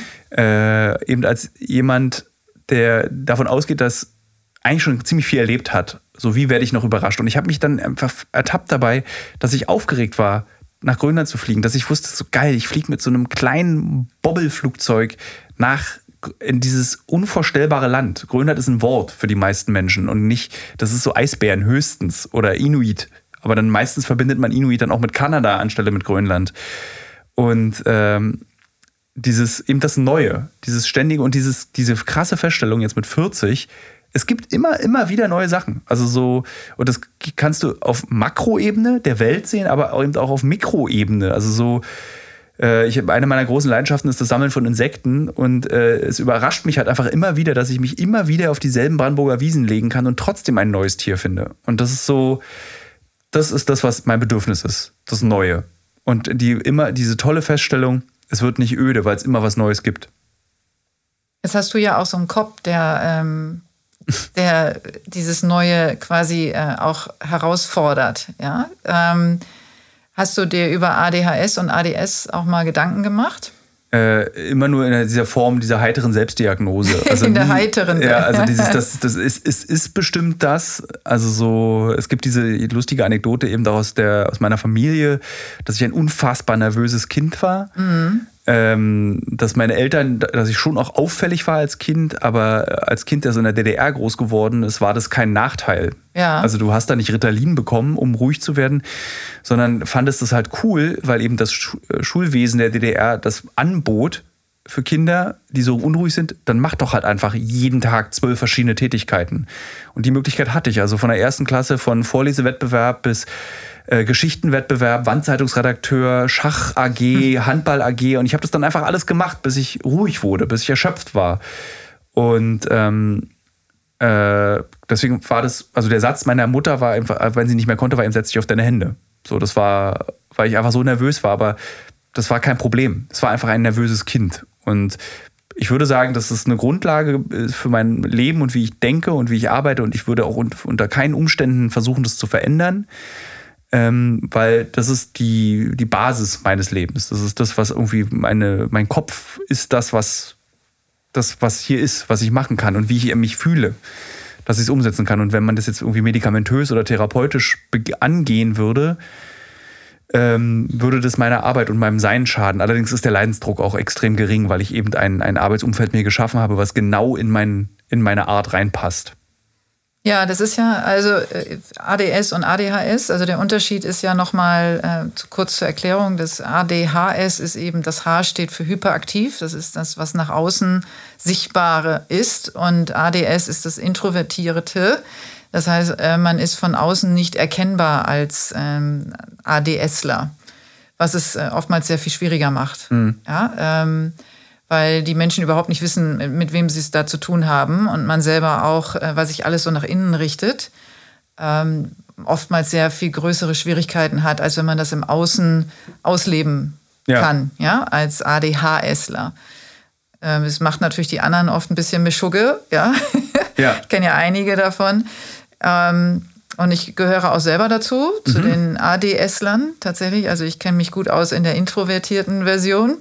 Ähm, deswegen kann ich gut nachvollziehen, wenn du beschreibst, dass du dich immer füttern musst. Ja, dass, äh, dass immer Nachschub auch kommen muss und dass äh, der Albtraum, hast du kurz gesagt in einer Folge, äh, fünf Monate Weltreise alleine ähm, ja, du und äh, du mit dir, ja, ja ähm, dass das äh, eher so eine Albtraumverbindung war, ähm, mit dir selbst die ganze Zeit Zeit zu verbringen. Ja, also ähm, es ist zwar eine tolle und wichtige Erfahrung, ja. aber du wirst schon bekloppt davon. Also mhm. Also du kommst dann, also du also es gibt so, ich kann mich daran erinnern, in, ich glaube in Christchurch in Neuseeland war das so, wo ich irgendwie einfach so überhaupt nicht mehr wusste, was ich mit mir anfangen sollte, sondern einfach so dreimal am Tag im selben Café war, hm. um Leute zu beobachten und dann kommst du dir einfach so irre vor. So, okay, was mache ich jetzt? Hm, ich beschäftige mich jetzt mit dem Bahnhof in Christchurch, der ja der größte unterirdische Bahnhof der Welt ist und zähle die Züge.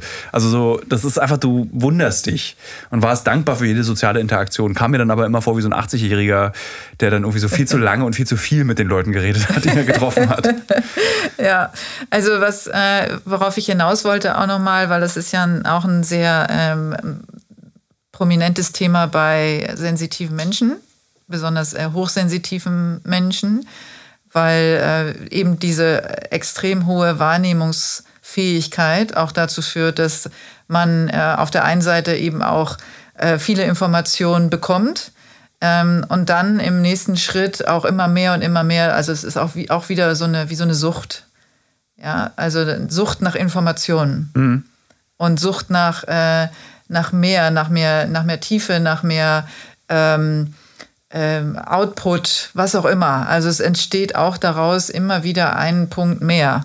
Und äh, worunter aber auch hauptsächlich das Umfeld tatsächlich leidet, weil man selber als ADHSler stößt das dann auch immer so ab. Ja, man lässt das dann so fallen und manchmal gibt es hoffentlich Leute, die das auffangen mhm. und verarbeiten. Ja, also dass man so ein Team um sich herum hat, äh, die sagen, okay, der reißt immer was an ja, und, äh, und darin ist er gut oder sie. Und äh, dann gibt es aber die Leute, die es auffangen und dann nochmal äh, sozusagen gut verarbeiten. Ja. Äh, wie äh, gehen denn oder wie schaffen das denn die anderen in deinem Leben, äh, das aufzufangen oder fangen die das überhaupt auf? Also du führst ja auch eine Beziehung, ne? Ja.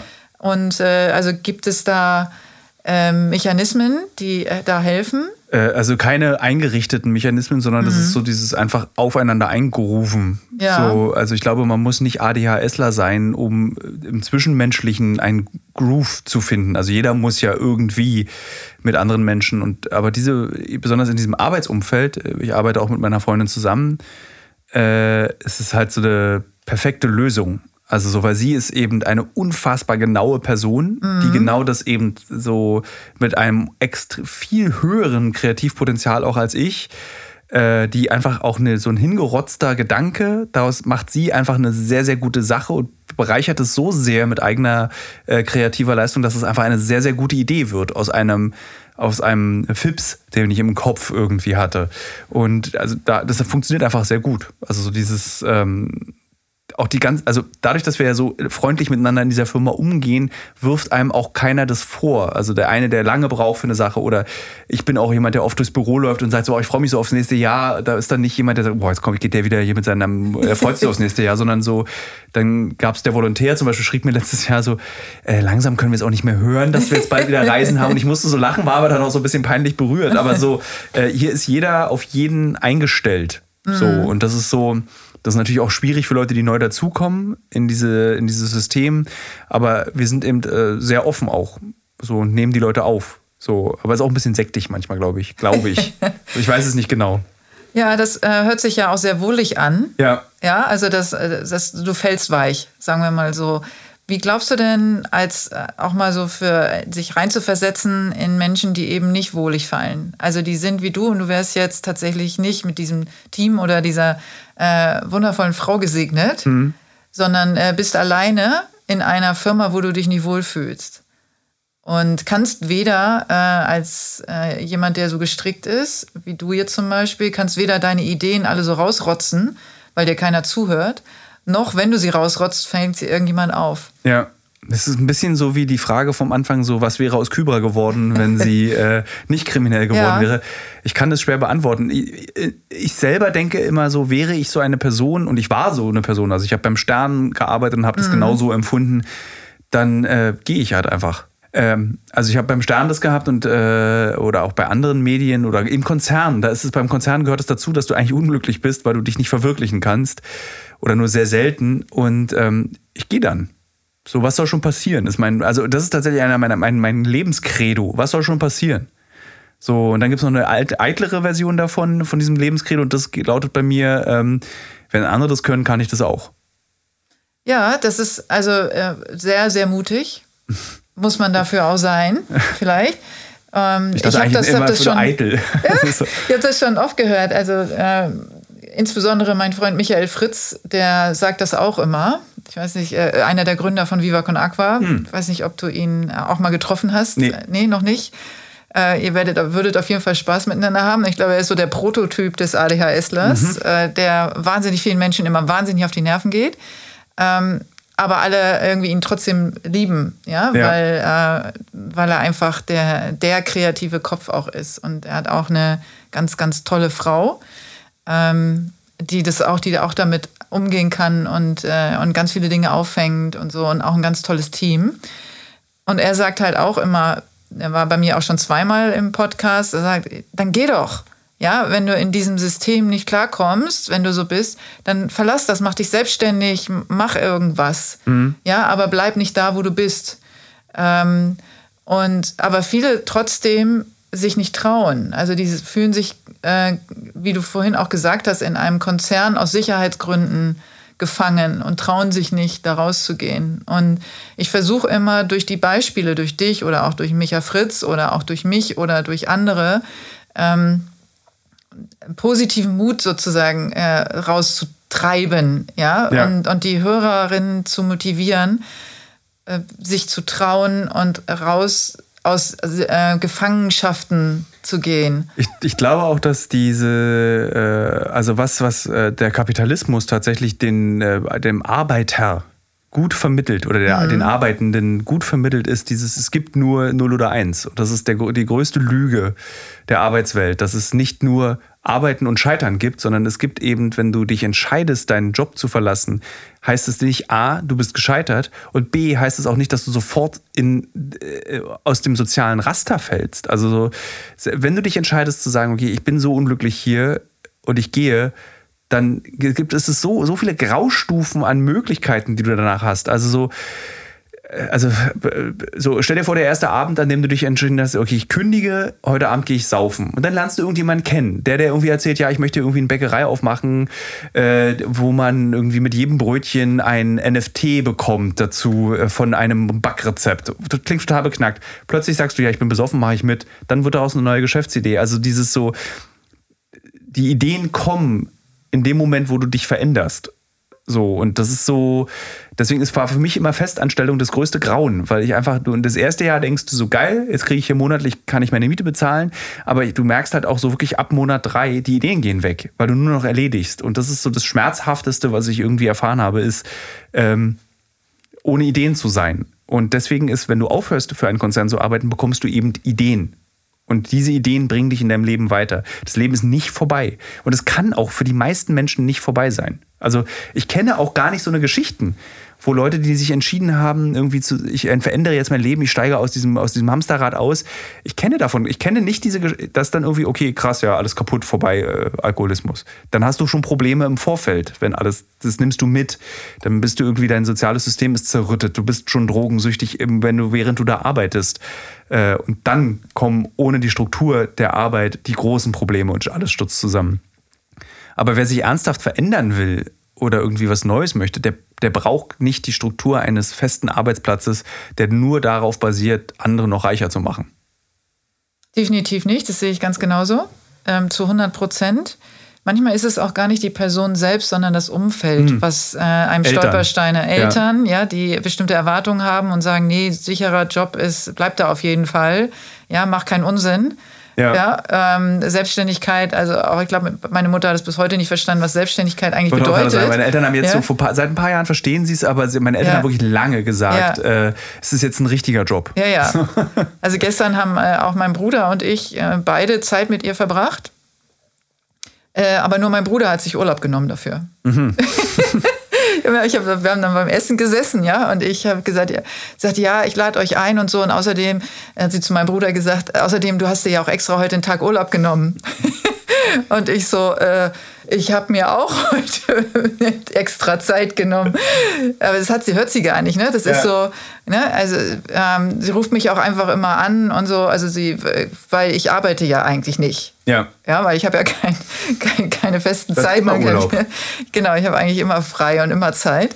Ähm, aber dann ist es vielleicht auch die Frau oder der Mann oder äh, das soziale Umfeld. Das kenne ich, habe ich auch oft, weil ich genau ja diese Menschen auch äh, berate. Das sind ja ganz viele von diesen Menschen, die zu mir kommen und sagen, ich brauche irgendwie einen Anstoß, ich brauche irgendwas, woran ich mich festhalten kann, um das zu verlassen, was ich gerade tue. Das ist wie Partnerschaften. Also so wie ja. viele Menschen bleiben lange in unglücklichen Partnerschaften und die meisten verlassen dann ihren Partner, weil sie schon jemand Neues haben. Ja, genau. So, und wenn ja, so. Die Sicherheit ist, äh, ja. ich habe da schon was, wo ich hinspringen kann. Ja. Auf der anderen Seite sehe ich schon was, was mich erwartet und das kann ich einschätzen, also kann ich da hingehen. Und ich will, was ich aber betonen will, ist, das ist total legitim. Ich finde, das ist ein absolut nachvollziehbares Bedürfnis, das genau so zu tun. So, aber also bei Partnerschaften muss ich mich raushalten, da weiß ich nicht, kann ich nichts zu sagen, aber bei Arbeit weiß ich eben, das bringt uns aber dann trotzdem nicht weiter. So, das ist so, okay, du hast einen anderen Job, der dich jetzt woanders irgendwie unglücklich macht. Also ich habe auch einen Bekannten, der wirklich so, so unglücklich in Jobs wurde und immer wieder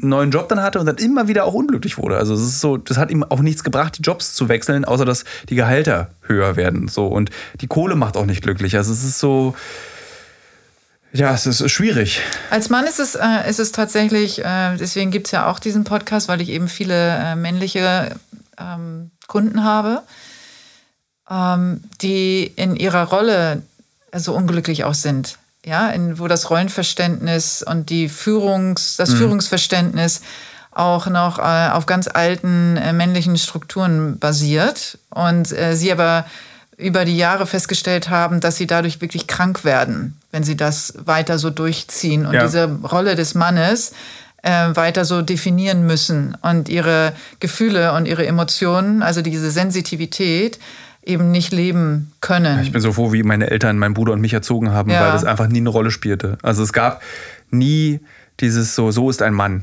Hat, spielt einfach keine Rolle. So, und ich bin dafür sehr dankbar, dass ich da auch nie, ich habe das, das ist so wie eine Sprache, die ich nicht spreche. Mhm. Also so diese künstliche Männlichkeit oder diese, ich will es nicht toxische Männlichkeit nennen, aber einfach dieses, was, was heißt es, ein Mann zu sein, verstehe ich nicht, weil ich nie gelernt habe, was es heißt, ein Mann zu sein und ich bin dafür so dankbar, dass ich das nicht erfüllen muss, dieses Männerbild.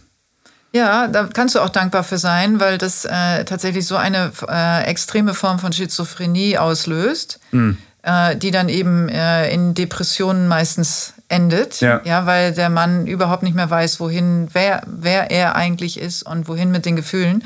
Und dann wird das alles nach innen getragen und dann so entstehen eben Depressionen und auch Suizide. Ja, ja. nicht umsonst ist Depression und Suizid ist männlich, sehr männlich. Also die meisten ähm, Depressionskranken sind eben Männer. Ja. ja? Und Suizide äh, werden auch mehr von Männern als von Frauen vollzogen. Hm. Und, ähm, und die Gesellschaft trägt da ähm, ordentlich ihren Beitrag zu.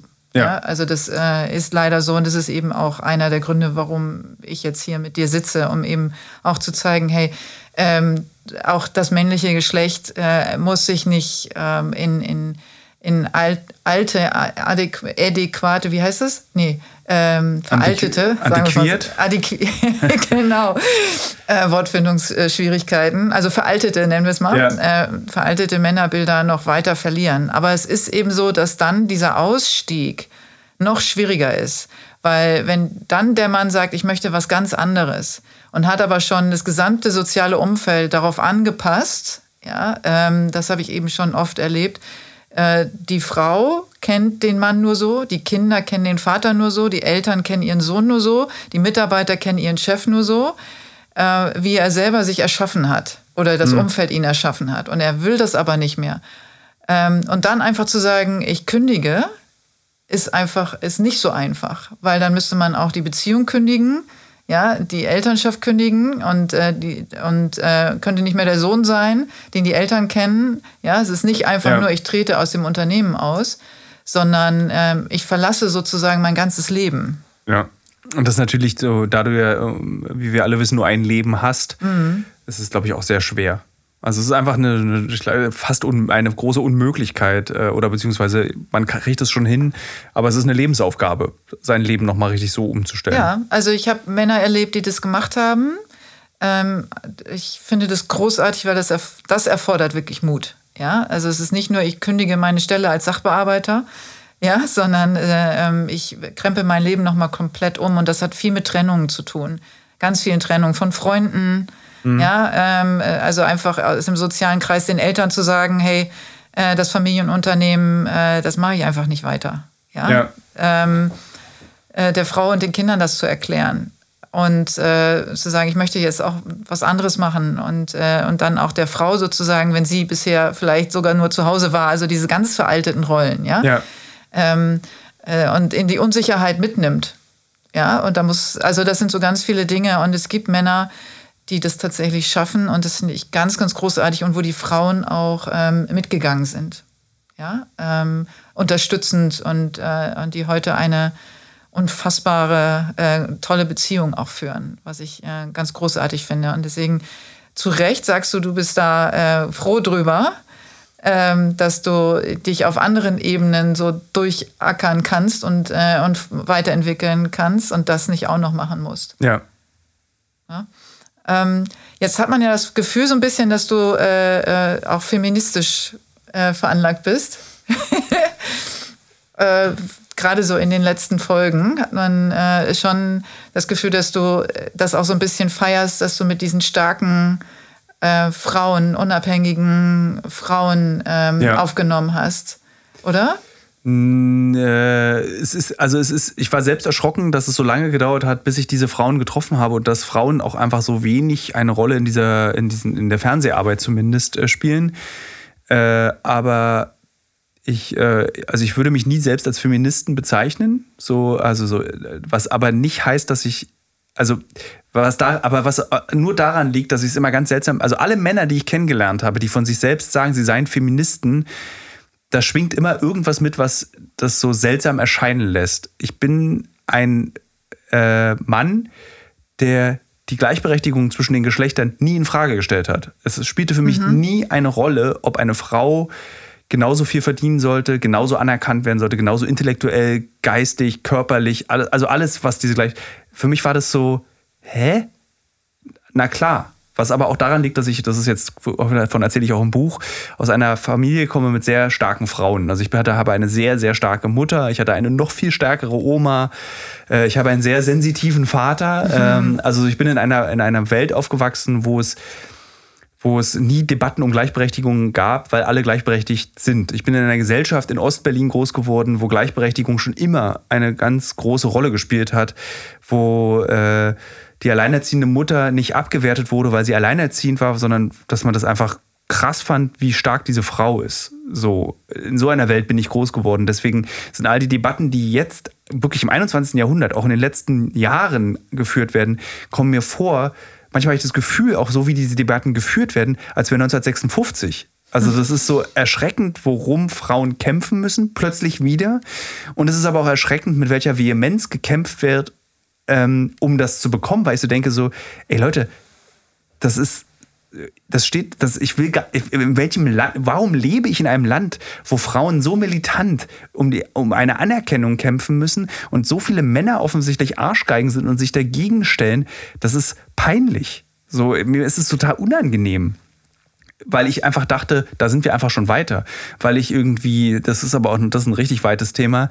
Das ist ja auch eine Aberkennung der, der feministischen Leistung, zum Beispiel der, keine Ahnung, neun Millionen ostdeutschen Frauen. So, das wurde ja nach der Wende komplett so über, ja, vorbei. Darüber reden wir gar nicht mehr. Und wirklich viele Ostfrauen wundern sich einfach auch darüber, dass diese Kämpfe jetzt wieder geführt werden, als wenn Frauen jetzt doch Jobs bekommen könnten. So dieses auch zum Beispiel Hausfrau sein, spielt im Osten, ist es so, hä? Wieso diese Vorstellung gibt es gar nicht. Ich lasse mich doch nicht als Hausfrau abstellen. Ich habe doch ein eigenes Leben, eine eigene Identität. Ich habe studiert, gelernt, Schule. Ich möchte auch ein Leben haben. Und deswegen fällt mir das schwer, mich selbst als Feministen zu bezeichnen, weil ich schon die zweite Generation Männer bin, die in einer Welt aufgewachsen sind, wo Gleichberechtigung gar nicht in Frage gestellt wird. Ich weiß, dass das so, ähm, so ein bisschen äh, abstrakt auch manchmal ist. Ja, und das äh, kann man überhaupt einen Mann Feminist nennen. Ne, das ist ja. ja auch eine Frage. Viele Frauen äh, wollen das auch nicht. Also ja. ich, das ist so, äh, auch bei dieser Frage der Unterstützung mhm. gibt es für mich, also das ist, da stimme ich dir vollkommen zu, das wäre so, also ich würde, könnte, ich würde pauschal sagen, dass ich jeder feministischen Forderung in Deutschland zustimme. Mhm. Also das gäbe keine, wo ich sagen würde so, ach nee, das geht mir zu weit. So, ähm, aber äh, ich bin jetzt, ich gehe jetzt auf keine Märsche so oder unterstütze diese so oder keine ähm, einzelnen Petitionsforderungen oder so. Aber wenn ich zum Beispiel höre, es braucht eine Frauenquote, sage ich so, ja, selbst wenn es den Männern wehtut. Und gerade deswegen finde ich eine Frauenquote toll, weil ich will, dass auch das Patriarchat den Schmerz empfindet, zurückgestellt zu werden durch eine Frauenquote, weil das ist das, was irgendwie seit 2000 Jahren Christianisierung den Frauen in einer patriarchalischen Gesellschaft angetan wurde, das Zurückstellen. Und zu lernen, als Mann sich zurückzunehmen, geht eben nur über zum Beispiel eine Frauenquote. Da geht es nicht mal darum, dass meiner Meinung nach geht es nicht mal darum, dass eben Frauen über eine Quote in Führungspositionen kommen, sondern es geht darum, den Männern zu erklären, wie es funktioniert, seine eigenen Bedürfnisse aus der Tatsache, dass du einen Pimmel hast, zurückzustellen eben zu sagen, Moment, das erklären wir jetzt hier untereinander. Nee, jetzt ist ein Gesetz da, was bestimmt, Frauen und Männer müssen per Quote in einer Führungsposition sein. Und das ist schmerzhaft. Und diesen Schmerz zu empfinden, ist eine erzieherische Maßnahme, die ich absolut richtig finde. Ob sie sinnvoll ist in bestimmten Situationen, ist eine andere Frage. Aber darum geht es gar nicht. Die Debatte ist toll und der Schmerz, den das Patriarchat empfindet, den finde ich auch sehr begrüßenswert. ja, also ähm, ich, ich finde ja, also ich wurde auch schon dafür kritisiert, dass ich zum Beispiel ähm, einen Podcast für und mit Männern mache. Mhm. Äh, und äh, mich nicht stärker äh, nur für den Feminismus ähm, einsetze wobei ich das Gefühl habe, dass ich genau das tue, mhm. Äh, indem ich äh, eben die Männer äh, unterstütze und fördere, die äh, an der Seite der Frauen oder für die Frauen eben mitkämpfen ja, und äh, sich für Feminismus einsetzen. Und äh, das ist halt nur so ein bisschen mit Bande. Ja, weil ich. Ja, äh, es geht ja auch nur zusammen. Genau, also das so ist genau das, wo, wo meine Haltung auch liegt. Ne? Es geht nur zusammen. Also warum müssen jetzt die Frauen alleine für, äh, für ihre Rechte kämpfen, wenn es doch ganz viele Männer gibt, die, ähm, äh, egal ob sie jetzt äh, äh, welches Geschlecht sie zugeneigt sind, ja. ja, oder welche Hautfarbe sie haben äh, und welche Herkunft. Es geht doch einfach nur darum, dass wir versuchen, gemeinsam ähm, etwas zu erreichen, was uns allen am Ende gut tut. Ja? Ist, ich glaube auch der Irrglaube bei Feminismus ist oft, äh, oder beziehungsweise bei, bei eben solchen Bestrebungen ist, äh, auch bei, bei den Themen Rassismus und Sexismus, ist es so, es geht nicht von uns gegen die, mhm. sondern es geht darum, verkrustete Gesellschaften und verkrustete Vorstellungen, wie eine Gesellschaft zu funktionieren hat, aufzubrechen und zu zerstören. Ja. Und das geht nicht Männer gegen Frauen, sondern es geht wirklich nur, wenn Männer und Frauen zusammenarbeiten. Es geht nur, wenn tatsächlich Rassisten und äh, Antirassisten oder Menschen, die keine Rassisten sind, äh, was bei Weißen ja sowieso grundsätzlich schwierig ist, sich rassismusfrei zu bezeichnen. Aber es geht eben nur, wenn eben People of Color und Person of Color mit eben Weißen zusammenarbeiten. Wir müssen eben diese verkrustete Scheiße loswerden und das schaffen wir nur zusammen. Das kriegen wir nicht hin, wenn wir Barrikaden bauen und gegeneinander kämpfen. Und dieser Feminismus, im Feminismus ist das ja so sichtbar gerade, weil sich ja irgendwie die ganzen alten weißen Männer so köstlich darüber äh, echauffieren, dass es dieses gibt. Also angefangen von Jan Fleischhauer über Julian Reichelt, wie sie alle heißen. Ähm, und das ist so, das schadet so sehr der Sache, dass auch eben äh, man auf diese, dass man so reflexartig auf diese Männer auch reinfällt und es diese Aufmerksamkeit ihnen gibt, wenn sie sagen so, ja, also das brauche ich jetzt nicht. Und was spricht denn gegen eine Frau, die meinen Kindern Muffins backt? So, das ist doch nur, das ist doch, das ist eine Methodik, die argumentativ sogar nachlesbar ist, gerne von Neurechten verwendet, also dieses Provoziere, um Aufmerksamkeit zu bekommen. Und äh, das bringt uns nicht weiter. Also so, wir müssen, es sind, es sind Werte, gegen die wir ankämpfen und nicht Menschen. So. Ja, ganz genau so sehe ich das auch. Also ich bin immer, ich sage auch immer gerne, dass ich ähm, nicht gegen etwas kämpfe, sondern immer mich für etwas einsetze. Mhm. Weil dieses sich für etwas zu positionieren viel positiver ist und ich glaube, dass es auch zielführender ist. Ja. Als wenn du versuchst, äh, ähm, etwas zu zerstören, dann musst du ja auch im Nachgang versuchen, das auch wieder aufzubauen, irgendwas aufzubauen, ja. wenn du es erst zerstörst. Ähm, aber ich würde lieber ähm, sozusagen wie so Nierensteine, ja, die so raus äh, äh, schießen, mhm. ja, und, ähm, und dann äh, habe ich einen ganz anderen Status quo, ähm, als wenn ich jetzt äh, äh, die Nieren komplett entferne, ja. ja? Ähm, auch wieder so ein ekelhaftes Beispiel. Ne? Das, ist eigentlich, das ist eigentlich ein ganz gutes Beispiel. ja, naja, ähm, wenn wir jetzt, aber du hast es auch erwähnt, das Buch, äh, da würde ich jetzt zum Schluss gerne nochmal drauf kommen, weil es äh, heißt ja, alles muss raus. Mhm. Ähm, hast du das Gefühl, äh, jetzt hast du das Buch ja ähm, abgegeben und es wird veröffentlicht, dass so alles raus ist, was raus musste? Äh, ja, tatsächlich habe ich das. Also da sind bestimmt Sachen, große Sachen, die noch nicht raus sind. Äh, aber äh, das Buch war wirklich wie so ein Abschluss bis hierhin. Und ich habe das auch in der, in der Produktion dieses Buches oder im Schreiben dieses Buches gemerkt, dass es, es ging A nicht um Geld, als ich das Buch geschrieben habe. Ich habe äh, mit dem Verlag auch darüber gesprochen und mit meinem Agenten und meinte so, ja du, ich hätte das auch für 5000 Euro oder für 2000 Euro geschrieben und obwohl es anderthalb Jahre Arbeit waren, äh, das war jetzt nötig. Also es ist auch das erste Buch, was ich tatsächlich nicht geschrieben habe, um meine Miete zu zahlen. Also das darf man auch nicht vergessen, Schreiben ist ja auch ein Beruf. Mhm. Also man kann damit Geld verdienen, sondern ich wollte das erzählen und deswegen war das wie so ein als ich es abgegeben habe, war wirklich so, okay, jetzt habe ich einen Strich drunter gemacht und da wirklich schwerst traumatisierendste Erfahrungen, die ich dort in diesem Buch auch verarbeite. Ähm, ich würde jetzt nicht sagen, dass ich alles rausgelassen habe, aber nicht, weil ich nicht wollte, sondern mir ist erstmal nichts mehr eingefallen, als ich fertig war. Ich so, okay. Das ist ja gut, wenn das so wie so, wie so leer. Ich stelle mir gerade vor, du sitzt so vor, der, vor dem weißen Blatt und denkst so, okay, jetzt, jetzt ist irgendwie alles raus. Ich hatte so zehn Kapitel und dann habe ich überlegt, mache ich noch ein elftes? Und dann habe ich aber mit meinem äh, Lektor gesprochen und meinte so, da will, da ist nichts mehr. Ja. Ich kann jetzt erstmal nichts mehr, ich muss wieder neue Erfahrungen sammeln. Ja. Und da meinte er so, dann ist es, dann ist das das, das Ende. Ja. So. Das ist doch super. Gibt es äh, einen Teaser, den du den Hörerinnen jetzt sagen kannst? Äh, weil bis März ist ja noch ach, das geht auch schnell, aber ja. ähm, trotzdem, vielleicht äh, hört auch so manch einer das dann erst im März oder April und kann ja. das Buch sofort kaufen, ähm, was natürlich dann äh, von Vorteil ist. Aber gibt es so irgendeinen Teaser, wo du sagst, das war wirklich, ob es jetzt ein traumatisches Erlebnis war, aber das war so was, was äh, mich angetrieben hat, überhaupt dieses Buch zu schreiben? Ist schwer, weil tatsächlich das ist sowieso die Essenz. Also mhm. jedes, jedes Kapitel, zehn Kapitel sind äh, jedes Kapitel ist so, ähm, ich kann, könnte da jetzt nichts rauspicken und sagen, das ist ein guter Teaser, um das Buch zu verstehen, aber oder um ein Grund, also so. Es ist, also, es ist so schwer zu, auch zu beschreiben, letztendlich. Also, wer, wer die Welt im Großen und Kleinen verstehen will, darum geht es genau. Also, so, Omi stirbt. Was heißt das eigentlich, wenn Omi stirbt, äh, im Vergleich zu dem Verlust eines Kindes in einem Kriegsgebiet.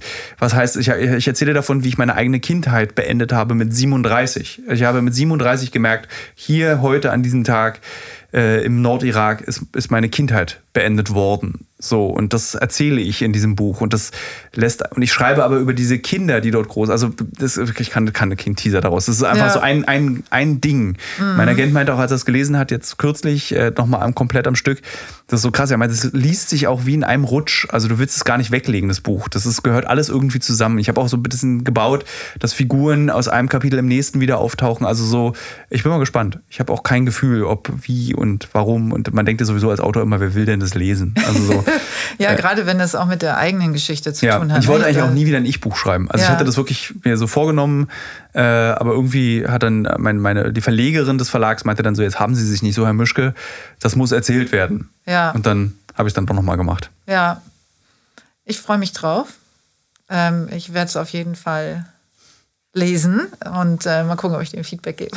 Äh, bitte, sehr gerne. Du wirst ja sicherlich einige Feedbacks kriegen. Aber ähm, ich würde gerne ganz zum Schluss vielleicht noch die aller, allerletzte Frage.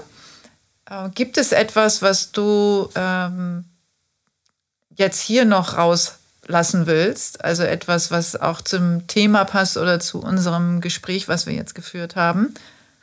Hm. Darf ich da Nein sagen? Ja. Dann, nee, nein, nein. Äh, also äh, mir würde jetzt erstmal, ich müsste zu lange nachdenken, als ja. das, was ich dann, das ist irgendwie, als dass ich was rausgeben müsste. Nee. Fällt mir nichts ein. Dann ist auch gut, weil dann ist auch hier äh, sozusagen alles raus. alles ist raus. ist alles raus.